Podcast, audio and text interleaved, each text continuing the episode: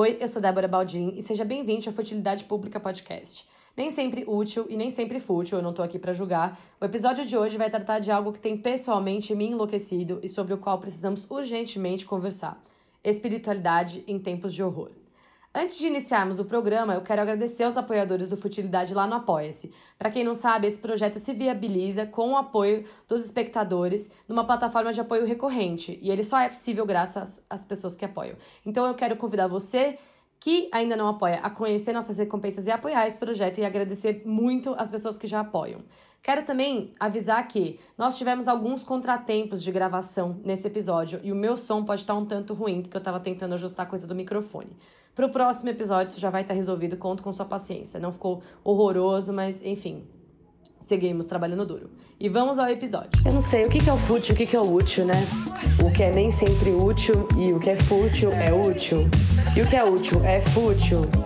Eu acho que tá todo mundo precisando de um pouco de carinho para se comunicar. Tudo tem que ser útil.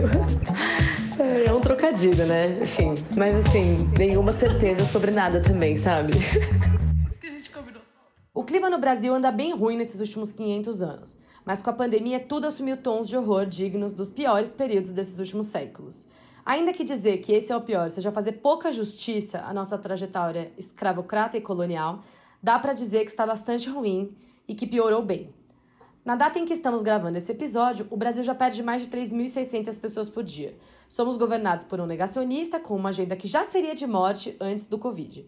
Antes de tudo isso, nós já vivíamos o arrojo das condições de vida, um oferecimento de neoliberalismo na economia e conservadorismo nos costumes, uma crise política e econômica ininterruptas que andam de mãos dadas e um aprofundamento da repressão e da mortalidade policial.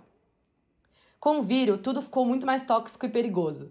Quem não quer morrer de fome vai morrer em filas de pronto-socorro sem leitos de UTI, kits ou remédios para intubação, ou mesmo seguir morrendo na mão da polícia. Sem política efetiva para manter a população isolada, o presidente ataca a única que poderia, de fato, conter as mortes, que é o isolamento social. Não bastasse tudo isso, ele ainda é corrupto, fascista, miliciano e não pretende vacinar a população, além de governar na base da mentira e da agressividade. E convenhamos, ele é um grande de um ignorante. Possui uma agenda ecocida para o meio ambiente e também persegue opositores. O cenário é esse, e em meio a esse oceano de desesperança e mortes, é esperado que as pessoas busquem na fé e na espiritualidade explicações, conforto e um pingo de esperança. Esse movimento, no entanto, também gera sua própria pororoca de chorume e vemos muitas vezes um mar de explicações regado. A eugenia surgir, como, por exemplo, o planeta está passando por aspas, uma limpeza, ou aspas, só os dispostos a evoluir sobreviverão aspas, enfim. Fruto de muito desespero, estruturas sociais prévias, o que vemos são explicações que pouco levam a nossa situação material em consideração.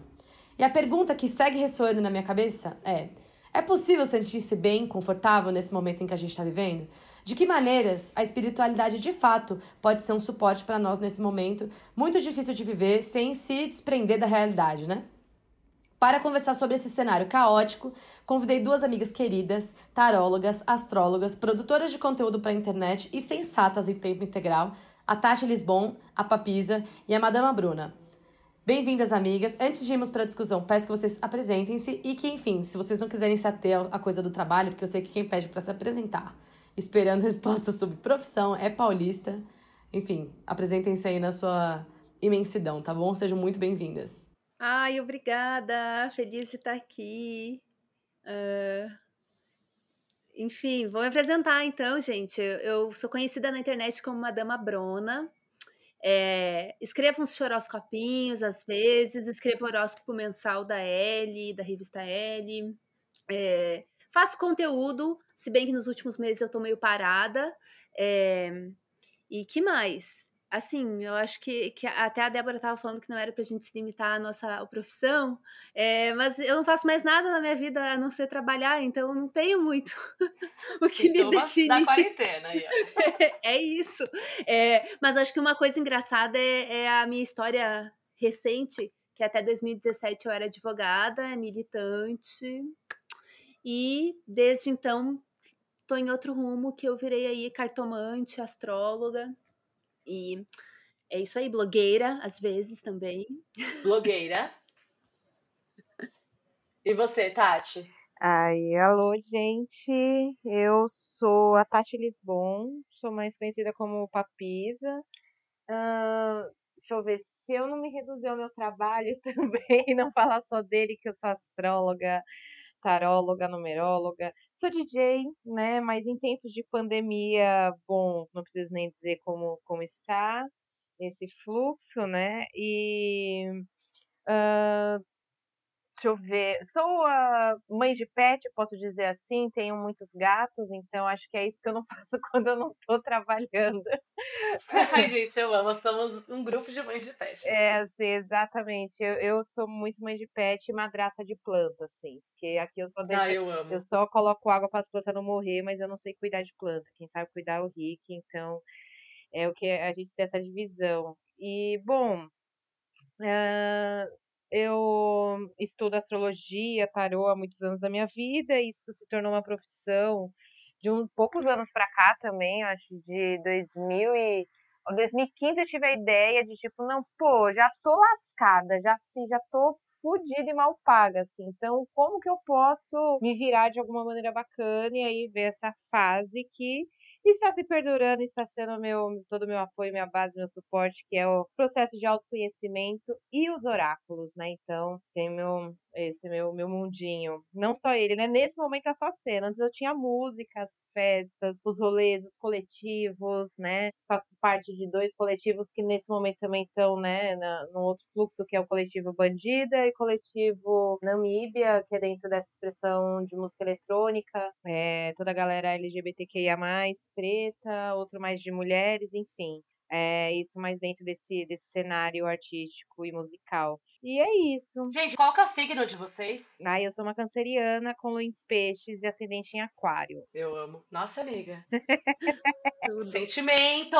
Oh, eu sou completamente filmática, sou só a aguinha aqui, ó. lido com isso. E você, amiga? Ah, eu sou muito melancólica. Eu sou touro com ascendente em virgem. oh, tadinha, só. Tranquila. Ai, meu Deus, eu amo. Eu sou geminiana, né? Mas acho que geminiana com ascendente em câncer. Então, na verdade, comunica as emoções. Eu gosto de pensar assim. Que legal, isso é bem legal. Apesar de ser bem agressiva também no trato, né? A, a Bru que me contou isso há muito tempo atrás, eu fiz uma mapa com ela, ela falou: o povo espera da ascendente em câncer a docilidade, não sei o quê, lá lá lá, e muitas vezes é só a reatividade. É, Ares no meio do céu, né, amor? Ai, fofíssima. E a sua lua, é. Né? Qual que é? A minha lua em leão. Ah, então pronto. Bem tranquila. Gente, como é que vocês estão nesse momento de quarentena, nessa altura do campeonato, esse cenário de horror aí que a gente deu uma caracterizada? Olha, eu tô. Ah, eu me sinto um pouco com dificuldade de focar, mas eu acho que eu tô bem. Assim, ó, na minha vida pessoal, como a Tati fala, na medida do famoso possível, eu tô super bem, eu consegui super me organizar. Eu sou uma pessoa que vivo bem dentro de casa, eu já era acostumada a ficar muito tempo dentro de casa. Eu consegui ter tempo de organizar várias coisas, consegui de certa forma, reunir, me organizar. Mas eu ando sentindo muita tristeza por tudo que está acontecendo. Tenho a oportunidade de fazer terapia, de ter todo um acompanhamento, autocuidado. Então, estou sempre lá chorando na terapia, fazendo várias coisas, cuidando da minha saúde, porque eu, eu adoeci muito, não só mentalmente, como fisicamente também, assim, absorvi muita coisa no meu corpo. E acho que esse sentimento de parece que não tem nada a fazer, é uma grande tragédia, a gente está assistindo isso, para mim é muito desesperado. Para mim, não, para nós nós, né? É desesperador. Então, é, é foda. Só que, o que a, na minha visão, assim, a gente tem que estar tá com as baterias recarregadas, entendeu? A gente tem que estar tá forte, porque o nosso sofrimento não ajuda a melhorar as coisas também, não faz nada. Então, é que a gente possa, de alguma forma, contribuir. Então, a gente tem que ficar forte, assim, é importante a gente sobreviver e, e, e tá sã, assim, né? Quanto ao meu trabalho, que eu era produtora de conteúdo, eu digo que eu era, porque faz tanto tempo que eu não consigo produzir nada, que, que, eu, não me, eu, não me, eu não consigo mais me definir como produtora de conteúdo. Amiga, quando você produz conteúdo, só vem o ódio, só. Eu abro o Instagram pra ver o ódio dela. Morre, inferno, esse país é o ódio, isso aqui eu não aguento mais esse horror, nossa. Como é que vai ser o próximo dia? Horrível. Pra quem quiser saber. Amanhã muito ruim e igual a hoje. É, é um gente, eu tô na internet para espalhar negatividade. É a única coisa que eu posso fazer pelo bem comum. Contra a positividade tóxica. Contra, eu sou assim, ó, ativista contra a positividade, entendeu? É, e eu não consigo, eu não tô conseguindo produzir muita coisa porque eu tô tentando me organizar inclusive enquanto comunicadora na internet, porque eu acho que muita coisa foi concentrada na internet, eu acho que a gente tem possibilidades maravilhosas de trabalhar, acho que está sendo uma via de encontro Assim, eu acho que, que bom que a gente tem a internet, mas por outro lado, a internet distorce muitas coisas, tudo fica muito superficial. Então, assim, principalmente, tipo, de falar coisas que são importantes, de coisas que requerem uma delicadeza, nesse momento que as pessoas estão bem atacadas na internet também, estão bem loloques, todo mundo tá, é super compreensível. Eu tenho achado, assim, super difícil. Então, eu prefiro dar dois passos para trás, observar mais do que falar e ver o que fazer a partir daí. Olha, tô numa bem parecida, viu, amiga? De dar dois passos para trás, porque que bom que a gente tem internet, eu também sinto muito isso, assim, que tá sendo a maneira que a gente tem de se conectar, de estar tá, é, ligado um com o outro, mas, nossa, eu senti muito, tanto que depois de muito tempo que eu também senti, e não senti, né? Eu já sentia, mas tive a oportunidade de poder me organizar, né? Com todo o trabalho, com toda a demanda, o que realmente pode ser o que eu senti muito assim na minha rotina é que eu, eu incrivelmente estou numa pequena parcela de pessoas que o ritmo da internet de ficar em casa, é fazer tudo pela internet domiciliada, como uma boa canceriana para mim me fez bem, mas ao mesmo tempo é eu, eu me sinto sempre muito em alerta, sabe? Tipo, por mais que eu esteja nesse processo de estar me cuidando e ter dias que eu tô mais animada, dias que eu tô menos, tal, dias que todas essas situações afetam mais, é, todo o contexto é muito complicado, então não tem como ignorar. Então também tô sempre alerta, sempre ali dando, né, atenta ao que eu posso fazer para também contribuir de alguma maneira bacana, principalmente para quem tá no meu entorno, né? Eu moro com outros familiares, né? Todo, né, um convívio ali, né? vizinhança, digamos assim. Então já tem bastante coisa assim que ressaltou, sabe? Então eu vejo muito nesse processo de me organizar, de me cuidar, cuidar intimamente assim de mim, mexer em coisas que Nossa, eu acho que ano passado, assim, acho que eu tive várias. Ano passado eu chorei mais. Eu acho que ano passado eu morri, mas esse ano eu não morro. Porque, nossa, ano passado foi, a, foi o período que vários momentos, assim, eu tinha programado ideias, coisas que eu queria falar, mas o contexto era tão ruim, tão complicado, que eu falava, velho, foda-se, não vou falar sobre isso, não vou falar nada, só vou xingar, assim. Mas aí eu venho, desde então, também tentando entender isso como, como ultrapassar, como atravessar, sabe? Do meu jeito, sem deixar de levar em consideração o meu contexto e todo o contexto. Então, um imenso processo de alegrias íntimas e de, de muita, muitos choros também, né? Muitos berros, eu diria. Choro. Eu não sou uma canceriana muito chorona, eu acho que eu sou mais do berro. Os gays. Amo. E aí, assim, é, como é que vocês veem? Eu sei que trabalhar com essas ferramentas que vocês trabalham, com esses oráculos, né? Astrologia, com tarô, é lutar na internet com uma superficialidade que é um dado, né? Desse nosso, nosso meio, digo, digital. Então, eu sei que vocês estão sempre nessa batalha, de um modo geral, dessa concepção superficial desses entendimentos relativos a essas ferramentas. Mas eu sinto que agora isso está sendo cada vez mais e mais uma questão. Como é que vocês veem essas explicações para esse momento que a gente está vivendo, vindo de uma galera na internet aí, e essa positividade tóxica aí que é impossível de ser sustentada nesse momento horroroso que a gente está vivendo. Como é que vocês veem isso? Como é que, que explica? Tati, você quer falar?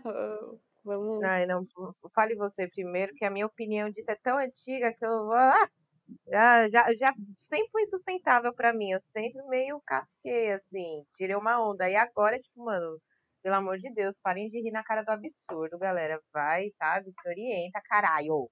Porra! sabe, sabe? Nunca, pra mim, nunca foi sustentável. Mas bora, bora lá. Falar você primeiro que eu já vou aqui passando um filtro entre meu coração e minha mente o que eu vou falar. Maravilhosa. Ah, eu acho assim, tem muita gente produzindo coisas muito legais na internet, textos que têm profundidade, uhum. que têm pesquisa, que têm responsabilidade, que têm responsa. Eu acho que a questão para falar de espiritualidade, assuntos espirituais de natureza religiosa, Vamos focar nisso, que eu acho que é onde a gente tem, né, onde eu posso falar com experiência dos últimos anos. É, tem gente fazendo coisas incríveis é, e eu, eu, boto muita fé, só que não bomba na internet. Não. O que bomba na internet é as tosqueiras, entendeu? É tipo, eu sou uma pessoa que faço conteúdo superficial para internet. Nesse momento é a única coisa que eu tenho conseguido fazer, porque eu vejo que a minha capacidade me permite nesse momento. O que eu tenho para oferecer para as pessoas é mais piadinha, uma coisinha ali, uma negatividade ali, um lembrete da máscara, aquela coisa, né? É, mas, tipo, nas, nas minhas sessões, nas minhas consultas, eu consigo analisar com profundidade o mapa de cada pessoa. Então, tem essa coisa da responsa e tudo mais. É, eu sempre tenho tentei trazer discussões mais profundas e, enfim, sair um pouco desses clichês e tudo mais. Mas eu acho que na internet reverbera muito essas bobajadas. Reverbera muito, assim, essas páginas que, que não têm a menor responsabilidade, que fazem coisa para irritar mesmo, que é de caso pensado, enfim, que fortalece só um monte de pensamento errado que a gente tem, é, que é um chorume. E eu acho que a pior coisa, na real, é tipo no Instagram, você vê as good vibe ricaça. É, para mim é o que mais me irrita, assim, o que mais me dá dor no estômago estômago é eu entrar assim e eu ver, tipo, a pessoa que tem tudo na vida ali e que ela tá com aquele discursinho, enfim, contaminado, né? Neoliberal, meritocrático, fascista. Eu ia perguntar isso já. Você acha, vocês acham que é, é, é mais fácil ser good vibe sendo rico? Ah. Você acha que com certeza. o problema da nossa bad vibe é esse? Eu acho que a bad vibe é, é exatamente essa, porque fala sério. Acho que é bem essa bolha que a galera se enfia. Mas fale aí, Bru, porque, nossa. Assim, eu posso dizer da minha família. A minha família é muito simples. É... E de várias pessoas que eu conheço, na verdade, assim, a galera que morava é, lá no centro mesmo, é, né? A galera que estava, às vezes, em situações muito difíceis e que você via que a pessoa estava. Ah, eu não sei, ela estava dando risada, eu não sei. Meio que parece uma coisa meio globo, mas eu acho que tem uma coisa que é você com o seu humor. Do tipo, como que você lida com os desafios? Eu acho que isso é uma coisa que é como cada um encara. Agora, é, que não depende só de dinheiro, que é uma coisa para além, que o dinheiro não pode comprar, que não é produtificado. Eu acho que isso que é o foda e é o mais perigoso, na verdade, de, de se falar e de se comercializar, digamos assim, espiritualidade hoje em dia. Porque uhum. é uma uhum. coisa que não é um produto, você não pode comprar. É uma coisa que você cultiva no seu mundo interior. Agora, é muito, obviamente, é muito mais fácil você conseguir se voltar para a tua vida interior se você está cercada de terapeutas, se você não se preocupa com coisas extremamente básicas, ou mesmo que não sejam tão básicas, né? Às vezes uma pessoa mesmo é estressante viver. Então, quanto mais segurança você tem na sua vida, mais você consegue desenvolver outras coisas e, e tá mais leve e tudo mais. Quando eu vejo essas pessoas dando conselhos de como elas ficaram leves, como a leveza é importante e é possível, é muito, muito assim, eu acho que chega a ser sádico, sabe? Meio cínico. Tipo, é, eu conheço pessoas que eu acompanho às vezes assim pelo Instagram, só para dar uma acompanhada assim, é, que, que, você sabe que elas têm grana e tudo mais, e que elas poderiam estar tá fazendo coisas, inclusive, se ajudando, que são pessoas que têm influência, que poderiam estar tá organizando, articulando coletivos, doações, ou fazendo pressão para, enfim, várias coisas que poderiam ser feitas com aqueles recursos. E elas estão lá furando quarentena, falando que elas não pegam Covid porque a imunidade delas é alta, porque elas vibram positivo, elas não entram na vibração do medo. Então, elas não vão pegar Covid, claro, né? Elas não entram nem em transporte público, primeiro lugar. Para né? começar. É, para começar. Então, eu não gosto de, tipo, é, é, fortalecer isso, dizer que, que, se você é pobre, você tá fudido, você não vai ter alegria, você não vai ter nada, você não vai poder ter leveza e felicidade na sua vida. É, porque eu acho que são coisas que a gente constrói da nossa alma, assim, mas eu acho que com certeza, com certeza, todo esse positivismo e essa ai, ai, essa coisa do tipo, você atrai o que você é. Eu acho isso assim tão, tão cruel com as pessoas, porque daí a pessoa tá com medo, obviamente, a pessoa tá com mil coisas, tá, com, tá muito preocupada, tá tensa, e daí ela vai ter, ainda tá se cobrando para vibrar positivo, e daí se, quando as coisas dão errado, ainda a culpa é dela, cara. Tipo, isso é muito cruel, muito cruel. Sem dúvida, disse tudo. Eu não tenho nem o que acrescentar. Ah, assim, o que eu posso acrescentar, né? Eu sou uma mulher preta de quebrada que sempre me interessei por espiritualidade. Então, a minha vivência com essa galera é muito antiga. Principalmente quando eu era mais nova, assim, antes, eu acho que eu ainda era até menor de idade que eu, sabe, eu voltava pensando, caramba, mas por que que eu não consigo sustentar, sabe? Pô, quando eu tô ali na Vila Madalena, o negócio rola tão legal. Aí eu acho que realmente a bad vibe deve ser eu. sabe? Nossa, e até a hora que eu, sabe? Aí a gente vai amadurecendo. Então é, é exatamente isso, assim, porque é algo que é, muito do que a espiritualidade essa, pode oferecer é esse autocuidado íntimo, autoconhecimento também, essa questão que você tem que cuidar de você todos os dias, sabe? Desde das ideias, a mente, o emocional, o corpo físico, as intenções, todas essa, essa, essas camadas, sabe, que são complexas para lidar naturalmente, né? Vai ter dias melhores e outros não. Então, é um trabalho constante. E aí, você trouxe essa coisa de produtificar, né? Eu acho que se o nosso nicho está passando muito por isso, mas vender sempre vai ter alguém querendo vender, vender ou qualquer coisa, mas quem é que vai estar, tá, quem é que vai comprar essas ideias, sabe? E se for alguém que precisa, essa pessoa pode estar tá investindo numa ideia, num sonho, numa vontade, sabe? Ela pode estar tá pulando de cabeça num, numa piscina muito rasa, assim, ela só vai se lascar. Então, pode ser muito complicado, principalmente quando a gente não tem entendimento de todas, ou não tem entendimento ou ignora, né? Que é o caso dessa galera, a galera que ignora todas essas, todas as complexidades sociais, raciais, de gênero, e toda essa essas questões, então, realmente, que nem a Bru diz, é, é beira crueldade, assim, você, ah, sabe, querer passar esse discurso, forçar isso, ou, sabe, reproduzir isso de uma maneira que o outro que está enganado por não estar bem ou por não estar seguindo algo que pode dar certo, do que é realmente algo muito mais complexo. A espiritualidade lida com assuntos complexos, sabe? Eu, assim, eu vejo ou um delírio ou muita crueldade, e a galera, tipo, mano, vai meter o louco do meter o louco mesmo, só porque sabe que dá dinheiro, sabe que, sei lá, de alguma maneira as pessoas precisam daquilo. Mexe num ponto de necessidade muito íntima. Espiritualidade, religião, fé é uma coisa que só você sabe o que você está buscando ali. Então, nossa, se você produtificar isso, é uma parada que pode mudar de forma a cada pessoa, a cada cliente. Então, tem esses lados, né? A galera do delírio, a galera cruel, e claro, né, que é onde eu venho me focando de uns meses para cá, que é quem são as pessoas maravilhosas que estão, sabe, do mesmo jeito tem muita gente zoada, tem muita gente da hora. Eu vou focar na galera legal, que eu não vou passar nervoso hoje. Não vou ter, perder paciência com papo de lelê, nada a ver, tá ligado? Tipo, não. Não, hoje não. É, dito isso que vocês colocaram, eu ia completar que eu acho que é uma crueldade, mas é, é muito classismo, é muito racismo, né? Eu hum. gosto, eu acho que são, você vê como essas questões estruturais elas se expressam em todas as áreas, né, da nossa sociedade, todas e cada uma.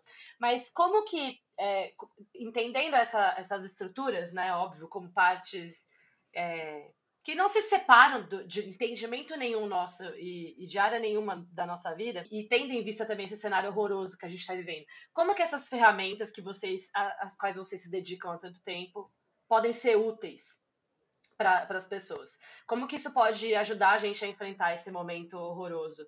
Acho que vocês colocaram que procurar é, explicações pura e simplesmente pode ser um erro, pode ser um problema, porque primeiro que eu não sei se essas ferramentas entregam essas explicações de uma maneira tão literal assim. Segundo que, enfim, as nossas soluções, o nosso nosso cenário do futuro ele está aí em construção a partir do presente o tempo inteiro. Eu acho que isso se perde também um pouco de perspectiva quando a galera tenta se conectar com essas ferramentas. Posto esse cenário péssimo, como é que a gente consegue utilizar a astrologia, utilizar os oráculos de uma maneira geral, tarô, enfim, leitura de aura, companhia limitada, para é, Pra, como é que isso pode ser útil, né? Eu falo porque eu sou uma pessoa que se estrutura bastante através da espiritualidade. Eu, eu me considero mais do que espiritualizada. Eu sou religiosa mesmo, mas para além disso, para além da minha religião, eu sempre busquei nesses oráculos apoio, assim, para me entender. E uma coisa que eu, que eu acho que, pelo menos na minha experiência, ajudou muito foi realmente uma ajuda, um olhar externo para mim mesma e uma maneira sempre ali disponível para tentar entender a mim mesma. Eu não sei se é aí que vocês acham que isso pode ser útil, mas lembrando que que o cenário é difícil mesmo e que acho que a totalidade não existe, né? Assim, sentir-se bem inteiramente acho que é difícil. Sentir-se melhor do que pior, talvez me parece um caminho mais razoável, mas quero ouvir de vocês. Olha, eu, eu me considero uma pessoa religiosa, eu me considero uma pessoa de fé.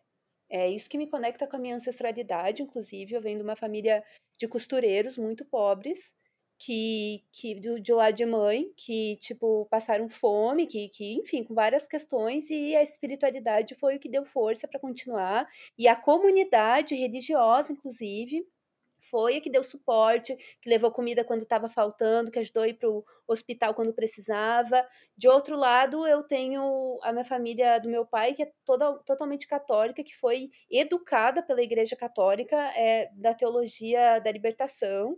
Então, é, todos eles super comunistas com uma educação, uma visão de mundo políticas, então ele se pautou pela fé e construiu um modo de viver é, e uma visão de mundo e isso é uma coisa pra, da família inteira do meu pai, então é muito forte, assim, eu seria ingrata. Ou eu estaria mentindo se eu não dissesse que eu sou religiosa, sou muito religiosa. É que eu, recentemente que eu fui entender o que, que de fato é ser religiosa, né, a história da fé e tudo mais. É, enfim, então como que essas ferramentas, ah, você pode dizer ferramentas, mas é, é, é complexo mesmo, a gente está vivendo o colapso, e a gente não tem perspectivas que as coisas vão melhorar. Porque as pessoas buscam, que nem a Tati estava falando antes, né?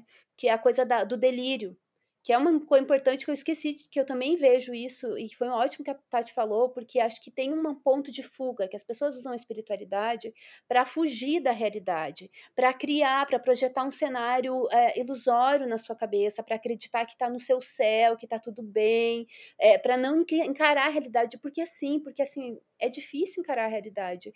E dependendo das coisas que a gente passa na nossa vida, nossa, nosso emocional frágil, a gente cai nessas ciladas também. Não é nem só querendo julgar, porque eu também já caí em várias ilusões, entendeu? A gente, a gente faz o nosso melhor também, tentando ter uma visão um pouco mais acolhedora, é, ao mesmo tempo que eu tenho muita raiva.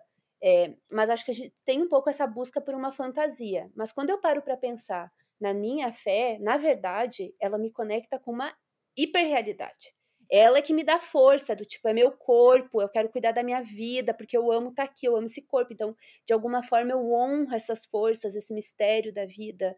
E é por isso que eu respeito todas as formas de vida, é por isso que eu luto por justiça social, é por isso que eu vou encarar esse colapso sabendo que as coisas vão piorar.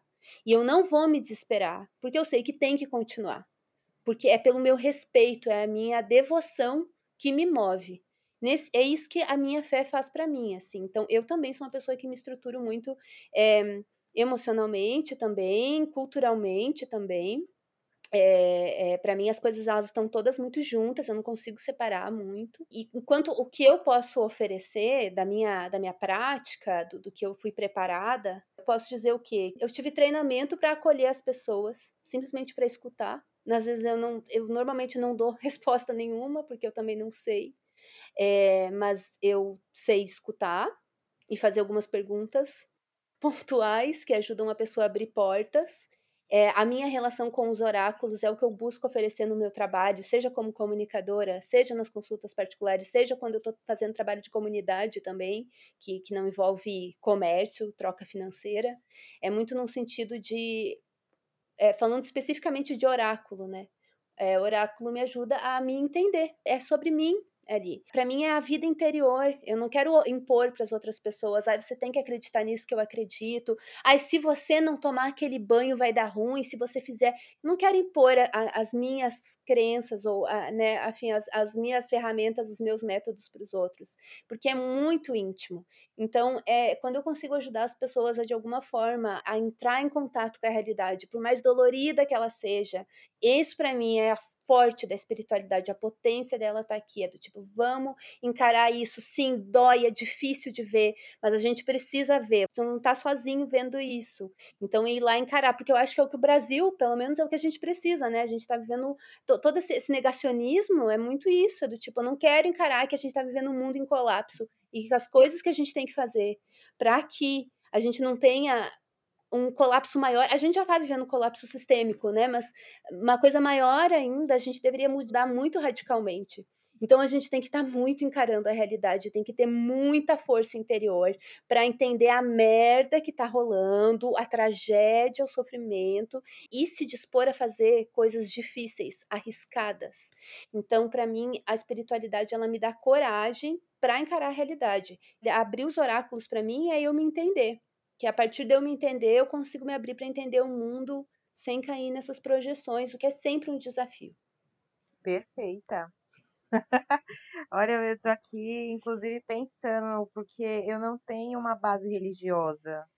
É, eu não, não tenho uma base religiosa, assim, eu acho que nenhuma, por mais que em algum momento, quando na infância, minha mãe, os parentes começarem a igreja, não, não, foi acontecendo enquanto, sei lá, eu já estava aqui, então eu sempre me considerei uma pessoa ainda mais espiritualizada mesmo, sabe? Eu não sigo dogmas. E sempre que eu tento seguir numa, sabe, num caminho só, não sei porque até hoje não, não, não foi. Então eu, me tô, eu tô nesse lugar mais solto, assim, né? E ao mesmo tempo muito crítico, né? Muito autocrítico. Eu uso muito a espiritualidade e todos esses processos para entender como que eu posso, sabe, ser autocrítica comigo mesma, ser autocrítica e perceber as coisas e tentar fazer o meu melhor ou não tentar piorar, às vezes, o que tá já complicado, que é o caso de agora, né? Eu sou uma pessoa muito saturnina, assim, eu acho que eu tô, tô me reconhecendo nesse lugar, do, que eu, tipo, eu, eu tava até comentando que sou uma pessoa que, acho desde sempre, eu sempre me preparei muito, a, a espiritualidade, a fé, a fé em algo sempre me sustentou, acho que desde os tempos mais assim que eu nem sabia o que, que era, eu acho que eu já estava me sustentando de alguma maneira. Ao mesmo tempo, me deu essa dar essa força para realmente seguir, que é bem o que a Bru falou, seguir, sabe, acreditar que pode sei lá, que a gente tem que atravessar, que as coisas têm que continuar, que, sabe, as, nada é uma coisa só, do mesmo jeito que algo bom não vai durar para sempre, algo ruim também não vai durar. Então vamos atravessar o tempo que der, da maneira que, que for, né? E eu tenho até, eu acho que eu levei isso algumas vezes na minha terapia, que eu tinha uma dificuldade em aproveitar coisas boas, porque eu estava sempre me preparando para o pior. Uma coisa muito saturnina. tipo, tanto quando as coisas boas começaram a acontecer na minha vida, eu fiquei meio bugada. Assim, eu falei, não, pera, em algum momento o negócio vai ficar muito ruim. Eu já sei porque eu estou preparada. É por isso que eu acho que eu não sou tão religiosa, porque eu também encaro nos oráculos, nas, é, nas, nos estudos, na, nas experiências, né? Eu vou muito pela experiência, a vivência, eu preciso viver, preciso sentir, ver se aquilo ressoou. Se aquilo ressoou, então beleza, eu vou lá. Mas eu não vou ficar só naquilo, por isso que eu acabo não me apegando a um, um nicho. Não até hoje, né? Acabei nunca me apegando a um nicho só de religião, mas eu vejo nos oráculos um, uma ferramenta para conseguir estabelecer uma ordem nos pensamentos, sabe? Uma ordem nas ideias.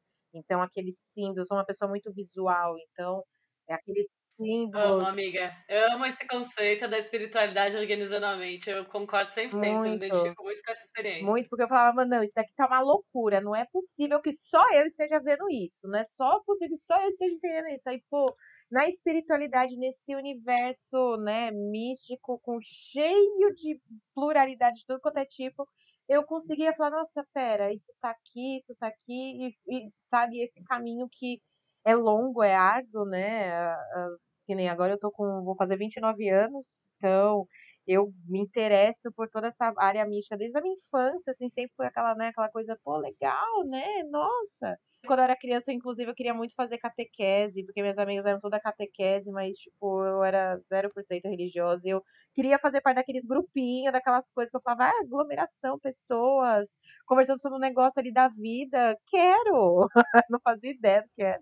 Mas, enfim, eu encontrei nos oráculos essa maneira de realmente usar esses símbolos para organizar. Então, como eu tenho essa, essa, esse lance também muito visual, então as imagens é, os entendimentos por trás daquilo, entender que as coisas eles não normalmente eu, eu, né, tanto tarô quanto astrologia, eles não dão respostas, são estudos que quanto mais você aprofunda, mais vai ter, e você vai passar uma vida ou várias vidas, dependendo da sua crença, revisitando aquela, essa, essa, esses conhecimentos, exatamente porque não dá resposta.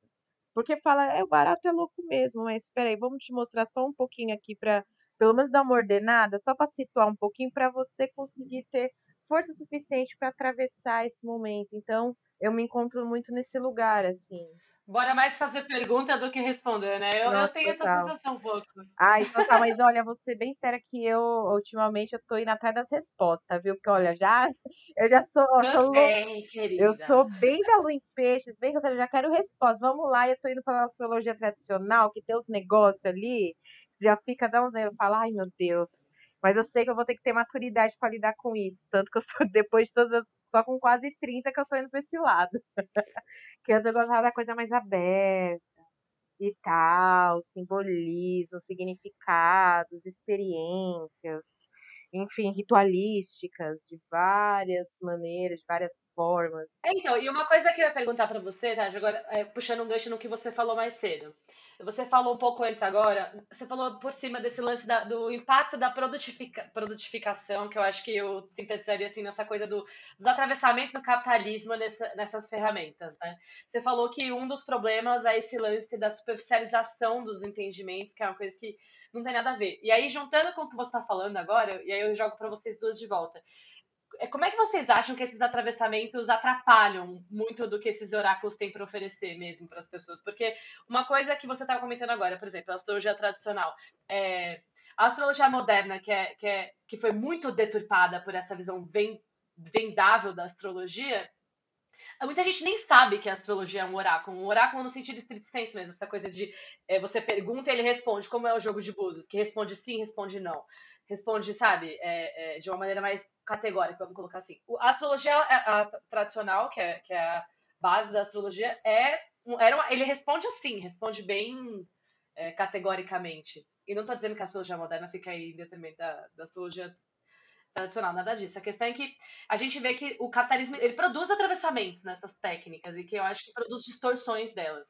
E eu queria que vocês falassem um pouco sobre isso, assim. A Tati falou dessa coisa da superficialização, mas acho que vai além, né? Ah, eu tenho um ponto de vista, porque isso foi uma questão, acho que imagino que com a Bru também. Acho que todo mundo que trabalha, tá nesse meio mais midiático e na espiritualidade, essa, esse questionamento bate várias vezes. Pô, será que eu faço? Será que eu não faço? Mas pô, isso e aquilo. Então, para mim, aí eu falando um pouco assim do que seria. Uh, eu, eu reconheço essa, essa parte vendável das questões místicas, dependendo muito do que for, claro, nada muito absurdo, como um flyer, sabe? Algo que só te convida. Você fala, oh, tá aqui o flyer.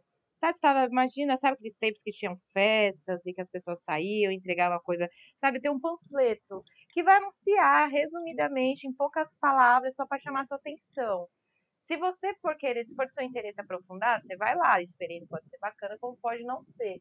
Eu, pelo menos, cara, assim, para mim, até para que eu consiga ter psicológico para fazer o que eu faço, né? Porque eu também tenho trabalhos que muitas vezes eu vou ter que oferecer um conteúdo muito mais superficial, muito mais raso, exatamente para ter essa coisa vendar, vender de sabe de fazer a parada girar porque né eu vou eu preciso de dinheiro eu não vou falar não vou viver só de amor não, Tati, mas isso aí eu nem considero não, isso. Entendeu? Acho que venda, venda de força de trabalho, sabe? Exato, de mas aí eu entro nesse lugar de realmente ser uma pílula, sabe? Trazer um flyer, um, uma chamadinha ali. Eu, eu, gosto desse exemplo do flyer porque a minha adolescência eu fui muito das festas e eu era promotor de festa. Aí tinha os flyers, nossos flyers muito bonitos, assim, que você olhava, nossa, uma arte muito legal, uns negócios. Eu falava, gente, eu preciso nessa festa. Você chegava às festas, às vezes nem era tudo isso, mas eu colecionava flyer de festa, inclusive, a louca, né? Aquelas cancerianas lembrando de coisas remotas. Mas é, é isso. E aí aquilo, sabe, te instigar a você aprofundar. Então, eu acho que é uma maneira de uh, também é, não encarar como algo tão, sabe? Porque se eu fosse, nossa, se eu fosse sofrer cada vez que a astrologia é deturpada ou conhecimento. Eu agora eu ia estar tá morta. Não aqui suave, vivendo uma fase de boa da minha vida. Ia estar tá estribuchada, assim, é, reclamando, ranzinhos, é, xingando a galera que, que tá ganhando com isso. Então, é, é mais ou menos assim que eu. Então, eu tenho algumas coisas para falar sobre isso, na verdade. Ah, a primeira coisa, só para retomar um pontinho, é quando eu falei que eu sou religiosa, só para as pessoas não acharem que eu faço parte de alguma religião exatamente institucional. Eu não tenho igreja nenhuma, gente. É, eu digo que eu sou né, religiosa da natureza religiosa da coisa. Do tipo, para mim, espiritualidade não é só terapêutica, não é só psicologismo, não é só, é, enfim, simbolismo puramente, assim. É, é uma coisa que eu tenho uma fé, por isso que eu falo religiosa, porque eu lido de um jeito muito religioso com aquilo, da natureza da coisa, mas eu não, eu não tenho igreja. Adoraria ter, eu sinto muita falta de ter uma comunidade. Para mim, igreja é comunidade, mas eu não, não encontrei nenhuma instituição, apesar de receber muito, muito ajuda de, de dar umbanda. Tenho muitas amigas que estão lá sempre, então recebo muita ajuda, mas eu não faço, não sou né, é, a religiosa lá, não sou parte, enfim. Então, só para falar porque depois a galera, ah, como assim você disse que era religiosa? Eu não tô em religião nenhuma, até inclusive, se eu fosse voltar para a religião, né, para a igreja evangélica é, da família da minha mãe, é, eles dizem que eu vou pro inferno, porque oráculo é proibido. Então, tudo que eu faço é Nossa, do sim. diabo para eles, entendeu? Então, a mesma a igreja católica, sim, eu, eu, eu faço, eu sigo algumas coisas do catolicismo, que eu sei que, que, que eu tenho a minha fé que conecta ali algumas coisas, mas eu também não seria bem-vinda na igreja católica. Então, eu não tenho igreja, tá, gente? E todas as, e várias religiões, lugares que eu vou, assim, eles sempre falam: ah, vem, a gente vai te ajudar, mas você não pertence aqui. Então tá, então eu não, não pertenço, entendeu? Eu não- mas eu sou religiosa, porém eu não tenho igreja. Amiga, eu sou a papisa. Você vai ter um na Ai, amiga, igreja, amei. É isso. Eu amei, cara. Pode vir. É isso. Todas vocês, vocês entrem aqui, é, é VIP, entendeu? Só open, passar bem aqui na igreja da Amei, papisa. amiga, obrigada. É isso. É, essa é a igreja que eu faço parte, entendeu, amiga? Você é a minha papisa, nada me faltará. É a minha religião. Nada, faltará. Agora, Ai. falando sobre o que a Débora veio trazer da astrologia moderna, da questão da do capitalismo, né, de como isso se eh, eh, absorve, entra ali, eu acho, não sei se é todo mundo que está por dentro, porque existe uma discussão muito intensa sobre todos esses tipos de trabalho, como o capitalismo se, se ah, enfim, eh, se infiltrou mesmo, né? O capitalismo ele vai colar em tudo que ele puder para absorver tudo. É, é um grande saco de bosta. E daí a questão com a astrologia moderna realmente é que a astrologia, assim como a modernidade, os produtos da modernidade são todos distorcidos de um jeito muito bancário para vender almanaque de astrologia, para conseguir girar em cultura massiva. É sobre mídia, é massa. Então a astrologia moderna, ela, o, o horóscopo do sol funciona muito bem. Eu pago algumas contas prestando esses serviços, inclusive, esse serviço, inclusive. Agora, o que, que isso Uhum. causa para a astrologia enquanto arte em si, para a comunidade astrológica, para as pessoas que trabalham seriamente com isso e mais ainda, para quem está vulnerável e vai buscar serviços pedindo ajuda e acaba se entrando num esquema de marketing, basicamente. É, acho que essa é uma grande questão, assim, da- é, da- do quanto marketing E a gente vê expressar em várias coisas, né? Agora é uma coisa que saiu, tá super circulando na imprensa, a coisa da mandala da prosperidade, Nossa. que é aquela Nossa, É socorro. uma mistura de mash, é um mashup de se apropriar de discursos do feminismo. Nossa, o com- sagrado feminino foi assim, ó, o que mais tem de esquema de pirâmide do sagrado feminino e marketing, assim, vendendo curso adoidado, curso que é de nada. Mas como acho que o esoterismo, ah, todas essas coisas, é que assim, por isso que eu gosto de dizer que eu sou religiosa também. Porque muitas dessas galeras que, que, que, que fazem. Quando eu falo uma nota, não é a grana para pagar o aluguel e as contas, gente. É assim, milhões, entendeu? Porque eu mesma, eu acho que. Por isso que a Tati falou do jeito que você falou, amiga, as coisas que você falou. Não sei se você já foi acusada disso. Mas eu já fui muitas vezes, muitas vezes não, algumas vezes, por algumas universitárias aí, fui acusada de estar vendendo astrologia, é, expondo oráculos com memes e, e uma problematização do meu trabalho que eu acho que é válida. É, em muitos momentos, sim, porque eu tenho essa responsabilidade de como eu estou usando. Essa não é uma questão que eu tenho super tranquila comigo, é, é uma questão que eu tenho que estar sempre pensando sobre. É, é, é uma coisa, sim, que, que eu estou sempre é, entendendo como sobreviver no capitalismo, o meu trabalho precisa ser pago, ao mesmo tempo de o que, como é, o que, que eu devolvo para minha comunidade, é, como que eu. Não é meu, a astrologia não é minha para eu ficar vendendo, né? Então, é, mas como que ao mesmo tempo é o trabalho que eu tenho, entendeu? É, é a coisa que, que paga meu, minhas contas, é assim que eu pago minhas contas. É, eu sou astróloga profissional, eu mereço ser paga. É um estudo, não, não, não vem um download espiritual que eu desci tudo. E, e mesmo se fosse também, né? Tipo, é minha carga de energia. É assim que a, a gente está aqui dentro do capitalismo, né? A gente é, às vezes vem muito mais lógicas assim de, ai, quem é o mais puro, o mais radical, né? nem dá para falar mais radical porque aquelas feministas enjoadas lá do feminismo radical, transfóbica do caralho, destruíram o termo radical, que é um termo muito bom, na verdade, para as coisas, né? É, enfim, daí fica nessa, nesse purismo assim, do tipo, ai, você está sujando a nossa astrologia. Isso acontece com yoga, isso acontece com astrologia, isso acontece com vários oráculos e com religiões também, que a gente sabe que tem aí com muitas discussões que envolvem também mães de santo e tudo mais. Então a gente sabe que, querendo ou não, é um debate que estar dentro do capitalismo propicia e a gente realmente tem que conversar sobre isso. Então tem isso, né? A questão que eu fico pensando assim é que acho que a espiritualidade, isso, eu tô pegando raiva desse termo, espiritualidade, porque ela foi de um tal jeito assim abocanhada porque é, não tem faculdade, né? Você não tem um órgão regulador. Então dá para vir realmente qualquer charlatão, qualquer charlatona que só quer fazer dinheiro ou fazer conteúdinho fácil na internet, conteúdinho good vibes. E ali é uma empresa, é uma corporação por trás. Daí você fica achando que é só uma pessoinha e, gente, é uma corporação ganhando milhões. É, é, brincando com a fé das pessoas, assim, um negócio, uma, uma pesquisa feitas por algoritmos, as pessoas se interessam por isso. Então a gente vai explorar isso, entendeu? É assim que o capitalismo funciona com tudo. A espiritualidade não ia estar tá fora disso, na verdade, né? Uhum. É, nunca esteve. Antes também. Nunca, nunca esteve. Tipo, é isso que às vezes as pessoas, a gente tá também numa era meio assim, ó, é, eu, eu super sou vacina, gente, ciência, com certeza, arrasou, é isso. Mas às vezes a gente também está numa exacerbação das coisas, assim, que as pessoas acham que a religião é o mal de tudo também, que a fé das pessoas, sabe? Aqueles adolescente ateu também. Então é do tipo, gente, é fé, espiritualidade, tudo isso é cultura também, é, é bem para além, né?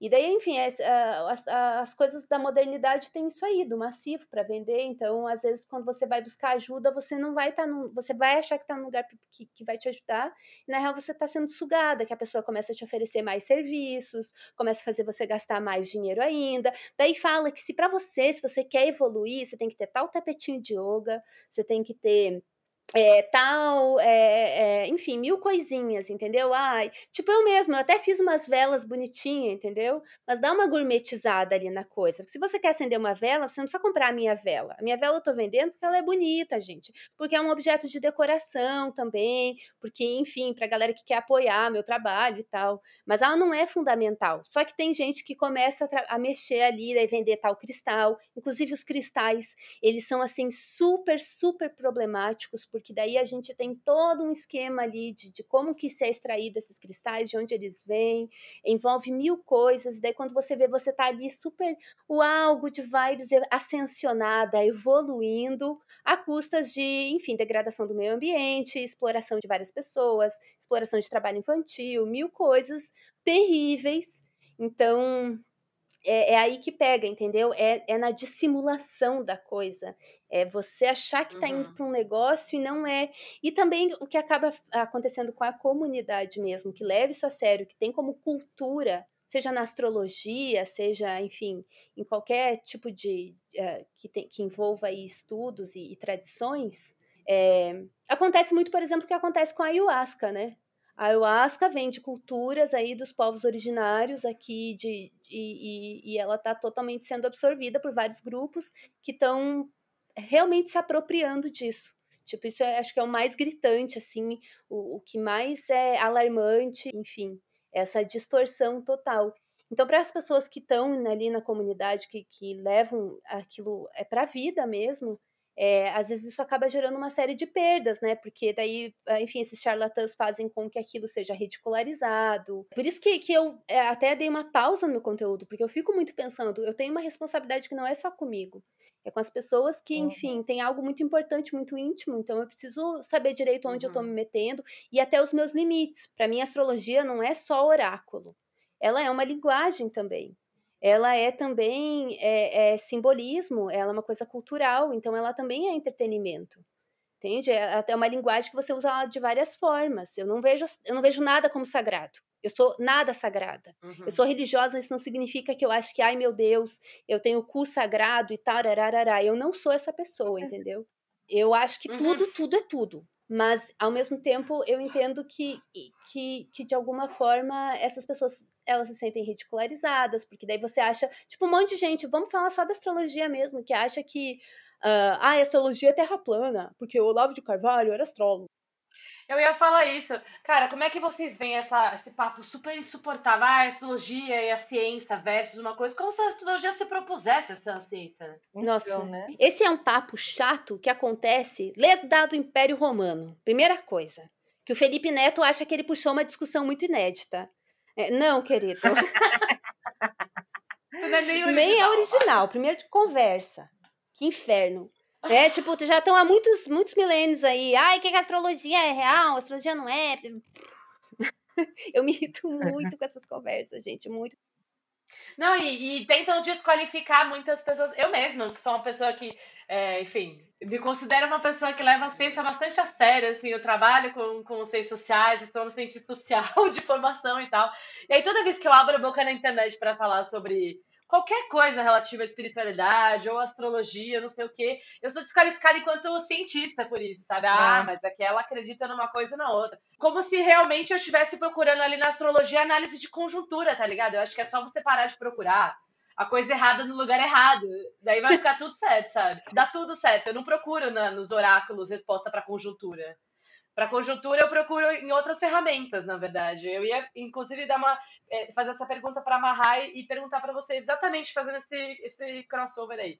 É possível entender é, o mundo, a realidade material e a espiritualidade conjuntamente? Como que se faz isso? Como é que é possível entender a realidade levando em consideração o mundo material e o mundo espiritual. E outra coisa, antes de passar uma pergunta, na verdade ia fazer uma, uma segunda pergunta porque eu achei que muito importante isso que você falou.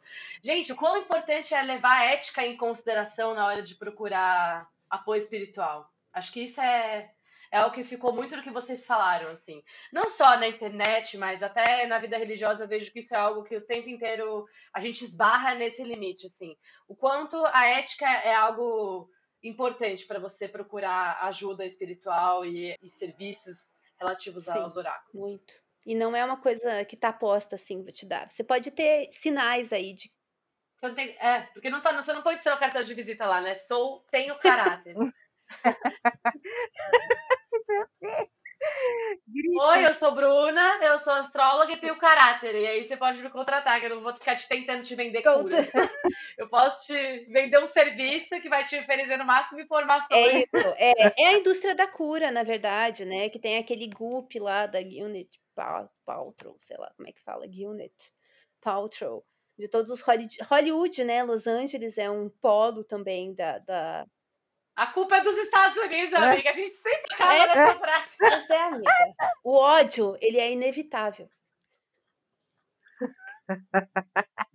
Ai, acho que pensando nessa, é, nessa visão mais pragmática junto com a espiritualidade e né, essa, essa parte ética né, junto à espiritualidade é, não se separa, entendeu? Acho que a partir da ideia de que se você tá, tá acompanhando alguém, um lugar, algum conceito, enfim, que separa demais esses campos, tipo ética e questões práticas, já tá mal, velho. Já, já começou errado, sabe? Porque é aquele conceito de pessoas que, ah, não, eu vou, sei lá, tô aqui abençoada, então eu não vou pegar coronavírus, sabe? Ah, não, é depressão, questões psiquiátricas e outros problemas de saúde, Deus vai curar, e sabe? Então, tipo, não, já tá mal, já tá fora do que é possível, sabe? E, e eu acho que aí é a hora que é, tem coisas que são mais segregadas, né? Eu acho que a gente entra as questões mais estruturais, sociais e tudo mais, mas é básico, sabe? A não ser que seja realmente esse o approach. Tipo, realmente ter uma experiência, seja completamente alheia à realidade, uma coisa muito fora, mística, que vai ser você no estado meditativo e tal, que aí não, você não precisa se preocupar com nada muito pragmático, é só o que você vai sentir você em contato com você mesma. Mas na hora de pensar em como que isso vai reverberar, você tem que conseguir encontrar uma maneira, nem que seja sua, não é de você organizar esses pensamentos, essas intenções, para que isso surta um efeito positivo que você está buscando nesses, nessas, nesses nichos espirituais e religiosos, né? Então, eles são complementares, né?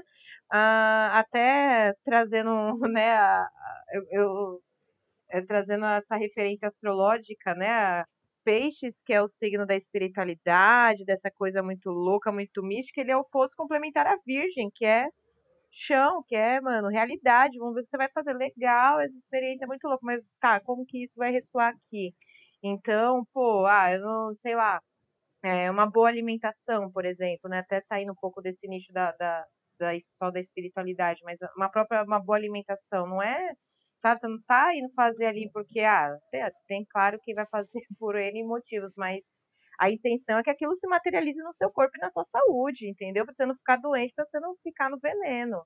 Então, é, elas estão ali, são complementares, né? Mas cada um tem a sua parte. Eu acho que dentro desse meu lugar muito de autocrítica, como eu sempre fui muito espiritualizada, sempre fui muito sensível e muito suscetível também, eu acho que tudo, todo esse, essa minha todo esse meu desenvolvimento veio dessa de eu ser muito suscetível a esses assuntos, a esses, esses meus interesses, né?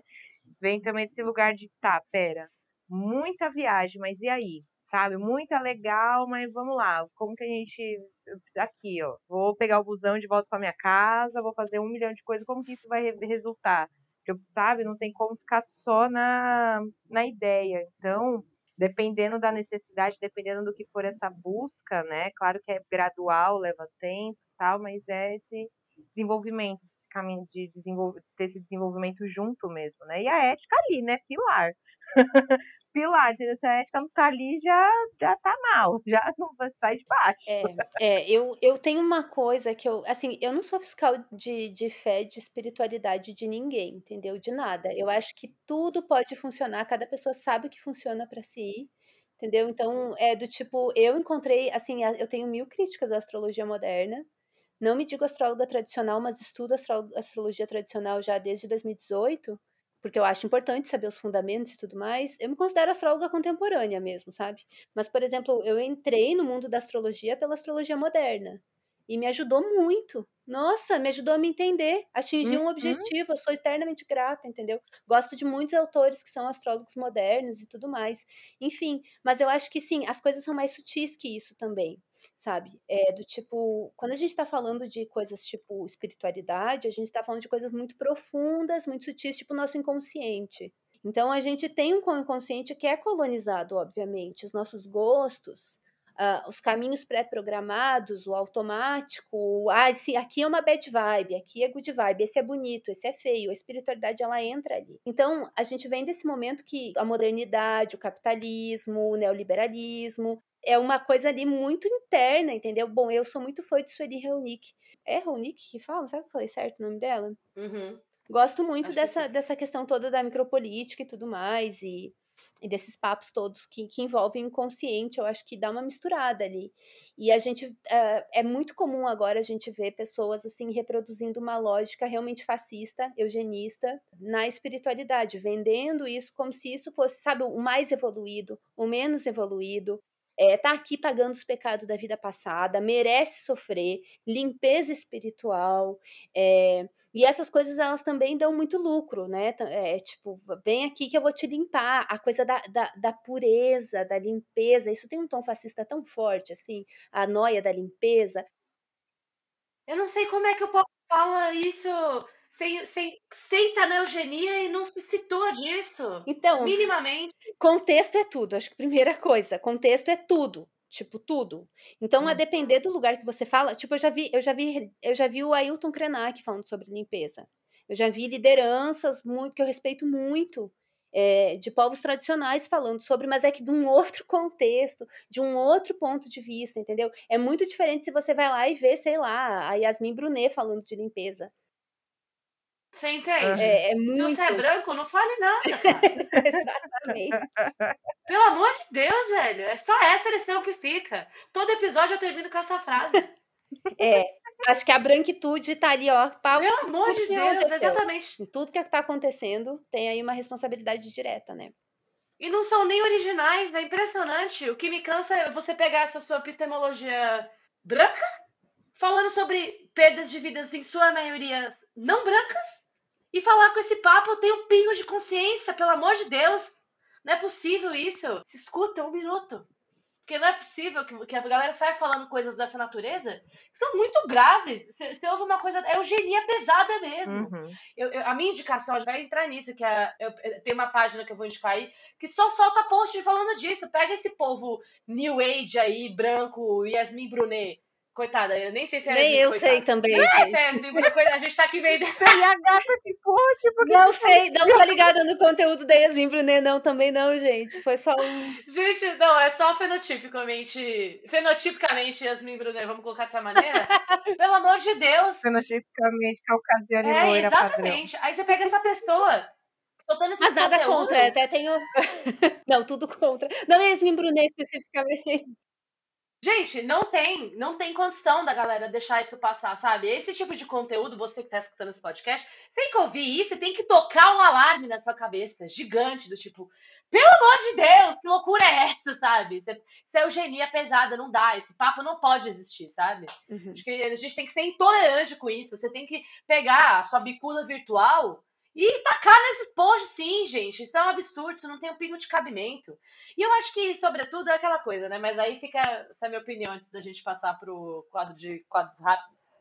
É isso que a gente conversou bastante é, nesse episódio. A realidade, as, as, essas ferramentas, astrologia, oráculo, mesmo a espiritualidade, a busca desse entendimento, ele não tem a ver com você é, ser um negacionismo de outra maneira. A gente está vivendo, eu sempre falo isso, que a gente tem o um negacionismo. O povo acha que o negacionista, único exclusivamente, é o antivacina, né? É o bolsonarista, uhum. é o cara que está ali aglomerando, mas eu falo que tem muitas camadas de negacionismo, sabe? Uhum. É, o negacionista do, do vou num jantar com cinco amigos não vai dar nada, é um negacionismo também. Assim, se você está se recusando a lidar com a realidade para tomar decisões, eu acho que todo mundo faz isso em algum nível, né? Mas acho que quando, nos momentos em que a gente está vivendo, que as contingências estão mais.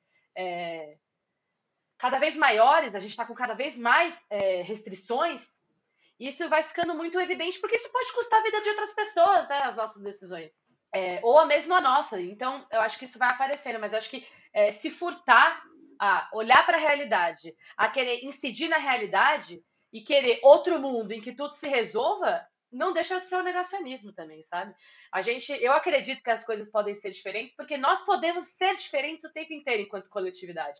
Não porque eu espero que vá vir um anjo sagrado aqui e resolver a porra toda. Eu fosse Jesus, eu não voltava, não, velho. Hum. Isso aqui é o um inferno. Ai, amiga, Deus eu sei que você quer passar por outro bloco, porque a gente já se estendeu muito aqui, mas eu queria falar mais duas coisinhas que eu acho importante que eu, não, que eu precisava falar para finalizar. É, primeiro, a coisa que a Xuxa falou, ela não é a única que acredita nisso, né? Eu tenho, é, tipo, o tio da padaria, o Uber, o, o todo mundo, uhum. entendeu? O meu tiozão, eles vão falar, eles vão ter essa lógica em relação às pessoas em cárcere e é, o, a gente tem aí essa coisa do, do, do inconsciente, inclusive, muito colonizado, autoritarismo, é, punitivismo pesado, pesado mesmo.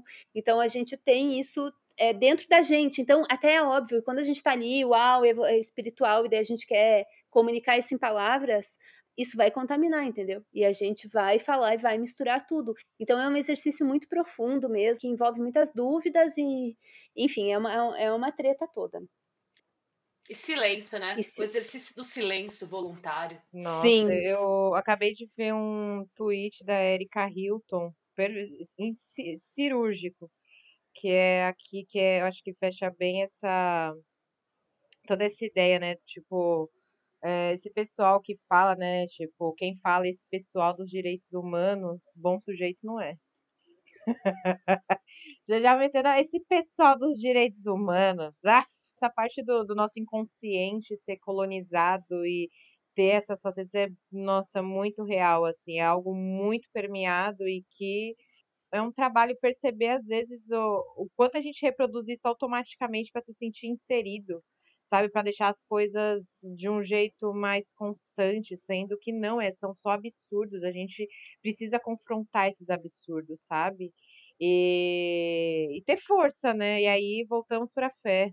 A fé que dá força, mas aí a gente entra nesse ciclo. Então, não tem muito como ser suave, não tem como escapar de não ter muita responsabilidade, sabe? Não adianta olhar na, na fé, na religião, na espiritualidade, nos rituais, em qualquer coisa achando que vai ser isso, porque não. não é, inclusive não. a palavra espiritualidade, o que a gente tem como espiritualidade, todas essas ferramentas, elas são criações humanas, elas são criações culturais. Então elas estão permeadas por tudo isso, elas espelham tudo isso e elas reproduzem muita coisa disso e elas vão num nível muito profundo de crença também, que fatos não vão é, não fazem frente a crenças. Tanto é que tem aí, né, gente? Se vocês forem procurar, tem milhões de teses de, de, de, dissertação e trabalhos e livros sobre isso, porque é um, é um bafo todo.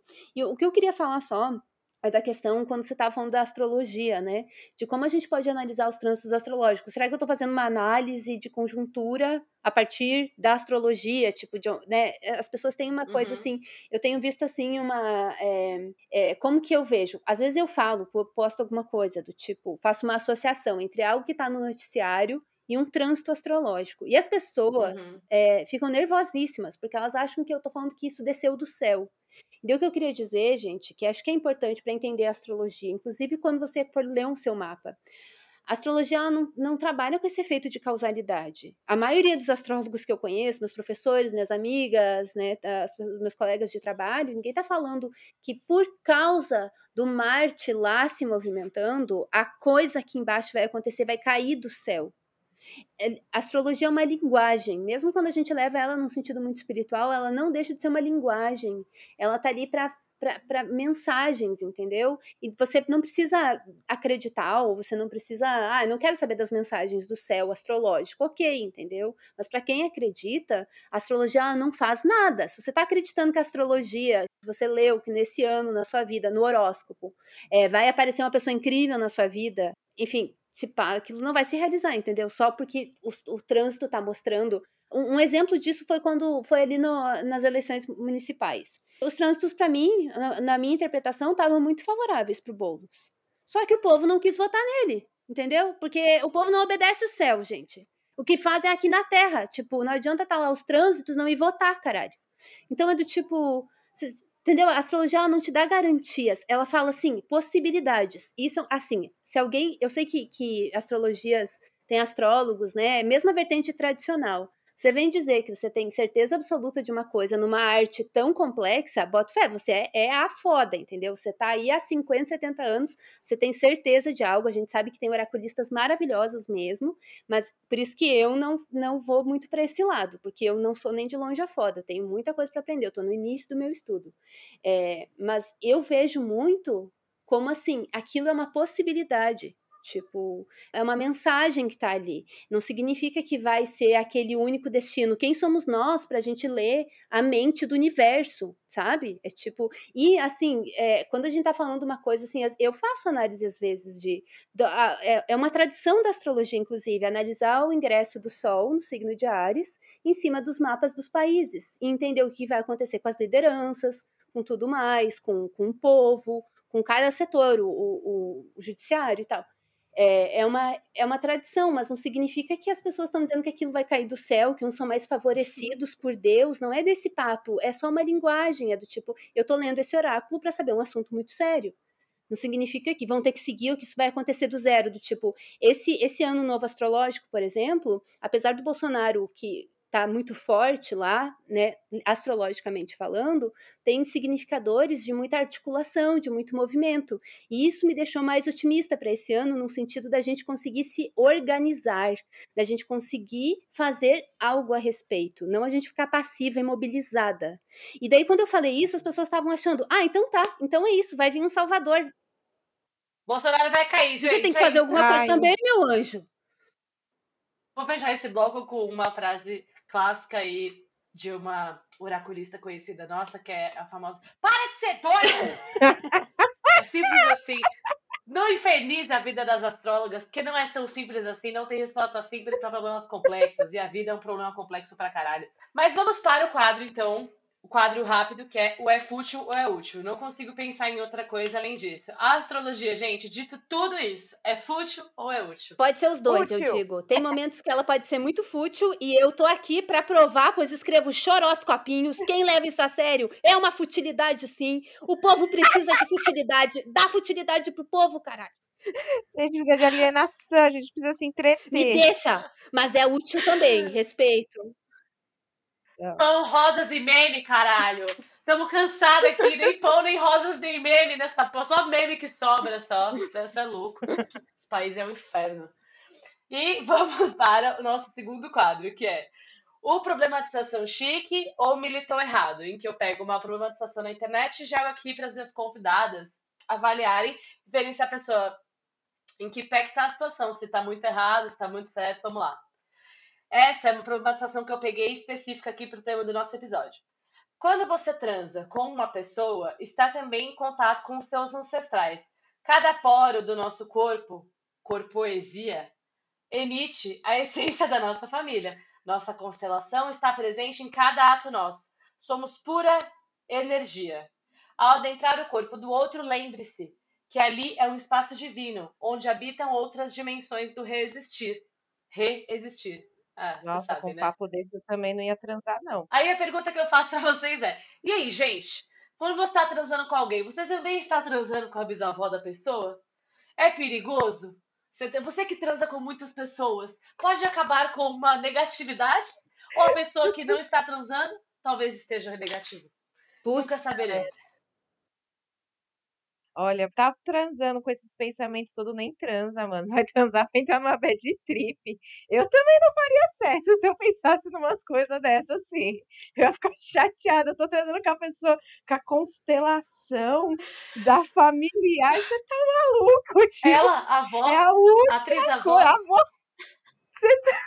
A última coisa que você vai querer pensar durante o sexo, meu, vai transar. Sabe? Consentimento, segurança, entendeu? Eu acho que é tudo que a gente precisa, porque isso é, isso é muita viagem, gente. Assim, não é possível que alguém leve isso a sério. Se alguém leva a sério, me apresenta que eu quero rir. Sabe aquele meme, amiga, que tem do.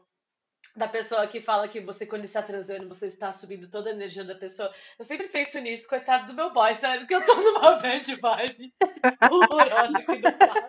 Nossa, eu também, coitado do meu. É, nossa, assim, olha, eu acho isso uma é, é um moralismo muito distorcido e muito nova era e muito lunático assim de misturar todas essas coisas de energia e, o, e ali a pessoa e a nós está envolvendo até a constelação a, a- a base os ancestrais da pessoa. Mas essa cada trepada você envolver toda uma ancestralidade essa ancestralidade não tem mais o que fazer sabe não tem sabe, não tem outra fo- nossa Tá ali acompanhando tudo. Não, mas, é, mas eu também acho assim. pay-per-view, espiritual, tá ligado? Nossa, é um cálculo enorme pra fazer a cada sexo que eles vão fazer na sua É um vida. Meu Big Deus, Brother não. 100%, né? Do mundo espiritual. Os espíritos tudo vendo a gente. Nossa, eu Exatamente. sua avó não tem nada melhor pra fazer, ela tá aqui sentada Tá aqui olhando transar. Tá vendo a minha mão e não ali, ó, entendeu, mano? Que papo. Nossa, pra mim é, é muita piração. ó, Tipo, ou a pessoa tá num delírio muito louco, ou, ou, um- ou um moralismo muito distorcido, que sei lá, né? Como que isso pode Ai, Uma pessoa só não quer transar e fala isso, entendeu? Se eu fosse uma pessoa que, tipo, não gostasse de transar, falar, não, é porque a minha energia. Eu ia meter essa, ó, uma ótima desculpa pra dar um fora, Mil graus. pra cortar o clima. É que nem quando as pessoas É. falam, ai, te- não, sempre uns boys chato, né? Uns, uns homem, uns boys cis, branco, tu sabe que eles são chatos, e eles vêm, ah, porque não sei quem me deu fora, porque não queria ficar com um aquariano. Não, amor, foi uma desculpa, foi uma mentira, ela tava zoando da tua cara, seu filho da... Você é chato só, brother. Você deve ter mau hálito, sei lá qual que é. Ah, pelo amor de Deus, vai cuidar desses dentes. Bom, gente, por fim, vamos lá pro nosso último quadro, que é o Quem Ama Indica. Em que vocês vão deixar alguma indicação de qualquer natureza para os ouvintes desse podcast. O meu Quem Me Indica hoje vai também se relacionar com o tema do nosso episódio, que é a página do Instagram que se chama Acaba Jovem Místico, em que basicamente o moderador dessa página fica aí denunciando esse, esses charlatões que estão aí no mundo da espiritualidade, no mundo dos oráculos, metendo louco é, de várias formas, tentando vender até as pregas do cu e que não valem nada, não tem um pingo de caráter na hora de trabalhar essas questões.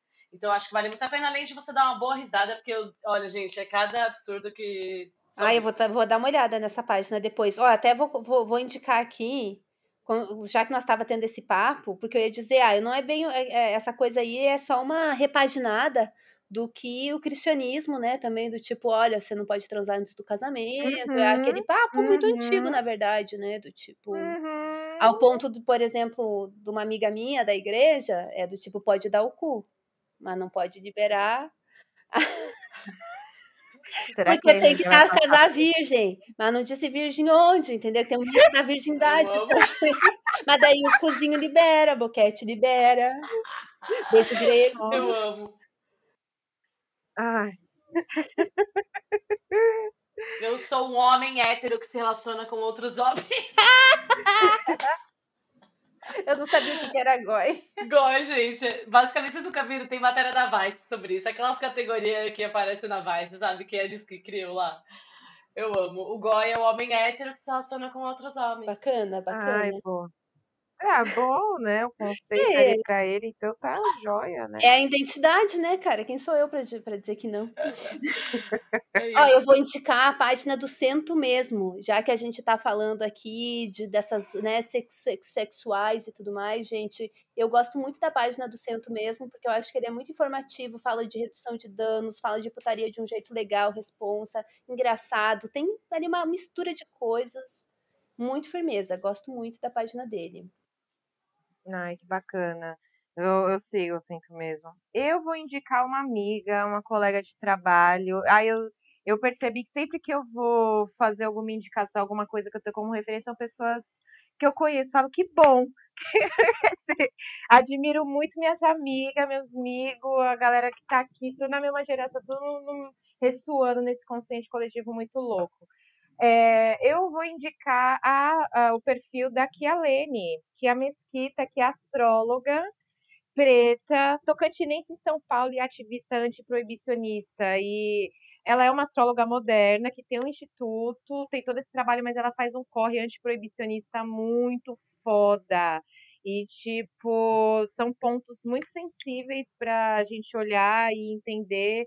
E como também está num nicho ali, né, próximo do nosso, eu indico a nossa amiga, nossa amiga Ah, eu Kia. amei. Eu, eu reforço essa dica. Digo que a Kia também, ela é uma ótima. Ó, é uma astróloga moderna, que tem aquele papo lá e tal, e ela é, é uma astróloga muito séria, Muito muito profunda, que faz um bom uso da ferramenta, e o trampo político dela também é muito legal. Uhum. Kia, se ela estiver ouvindo isso, I love you. Saudades. Nossa, total. A indicação das migas, que é, é isso, né? E ela é novinha, detalhe, é que ela tem uns 20 e poucos anos, então eu é, pega um pouco já essa geração Z, né? Galera mais nova, assim, essa eu nova geração. Que, tipo, já tá integrando outras coisas, assim, eu acho muito legal. Aquelas, né? Me sentindo muito tiazinha. Eu ia falar isso, amiga. Nossa, de repente, tia. de repente, tia. Ai, eu já tô, eu já, sou, já tô me considerando assim, na minha cabeça eu tenho 40 anos, a louca. Eu amo. Não tenho nem 29 ainda, mas eu já tô ali me calculando com meus 30 e pouco, entendeu? Ai. Ai, eu acho que a gente realmente, esse ano mesmo, cada um envelheceu umas 5 em cada perna, né? 5 anos. Deus é pai. Esses uhum. últimos anos aí, 2020. Deus eu é tenho mais. outra indicação até, queria dar, porque eu acho que combina com o assunto que a gente está falando, que é o conteúdo do Danilo, é Yoga para Corpos Urbanos no YouTube. Uhum. É, ele hum. dá aula de yoga e ele fala muito sobre essas, uh, enfim, todos esses atravessamentos de uh, neoliberalismo, raça, gênero, todas essas questões, e ele traz isso para o corpo de um jeito muito prático. Para mim é uma ótima, é, eu vejo muito, enfim, como um bom exercício aí de autocuidado, que, que tem vários exercícios legais, ele sempre tem aula e coisa enfim, ele tá no Instagram também. E tem muitos Gente, eu tô conteúdos bacanas apaixonada. e tal. Uhum. Amo, chiquérrimo, amiga. Eu sou bem, assim, não me considero miyogini, mas pratico muito yoga na quarentena, em casa. Vou procurar com certeza. Nossa, eu tô, tô indo pra, pra yoga também, tô querendo cuidar mais do meu corpo e é uma excelente referência aqui, maravilhoso. Arrasou, amiga. Muito obrigada aí. Gente, eu quero agradecer vocês demais por terem topado participar dessa conversa. Quero que vocês deixem um recadinho de vocês, onde as pessoas encontram as minhas meninas e dizer que vocês estão sempre convidadas. Ah, eu amei estar tá aqui, eu amei demais. Amiga, obrigada pelo convite. Gente, me desculpa se eu falei demais, tá? Se eu pesei, sei lá, nem lembro mais o que eu falei, gente. Eu falei alguma merda também. É nós aí, a gente é toda cagada mesmo. É, e muito obrigada, amiga. Estou muito feliz com o teu podcast. Amei que você está aqui fazendo coisa. Obrigada, eu sei como é. é. Gente, valorizem aí as produtoras de conteúdo, caralho. E obrigada por alimentar a gente, tá, meu amor? Que é sempre muito bom te ouvir. Sempre muito bom. E Tati, muito. é um prazer estar aqui com você, amiga. Eu tô, assim, com muita saudade de você também. Assim, a gente, eu respeito muito essa mulher, Tatiene, entendeu? Caralho, ela é minha papisa mesmo. Ai, eu, sempre tem algum momento que as pessoas lembram do Tatiene. eu, na, na, as pessoas me conhecem como Papisa, mas eu sou Tatiene na vida real. Ai, sério, de verdade. Nossa, muito maravilhoso. Passamos horas conversando e, e sabe, trocando essas ideias. É muito. Ai, é muito satisfatório estar entre vocês. Muitas saudades a gente poder se ver pessoalmente, né? Eu acho que a última vez que a gente se reuniu, nós três, foi ao, ao vivo, presencial, com gastação. Total. E uma entrando na frente da outra e trocando ideia, e mesmo, sabe? Tipo, naquele tempo que a gente podia se aglomerar e e aí, de verdade. Ai, é... Bolsonaro, seu genocida. Do Ai, saudade de ser nervosa com as minhas amigas. Ai. Muita gente. Mas voltaremos, né? Porque, enfim, talvez. Voltaremos, voltaremos. Não nesse ano, talvez no ano que vem. talvez em 2024. Esse... Quando esse cretino disponibilizar a vacina pro nosso grupo, né? É. Que é o mesmo, diga-se de passagem.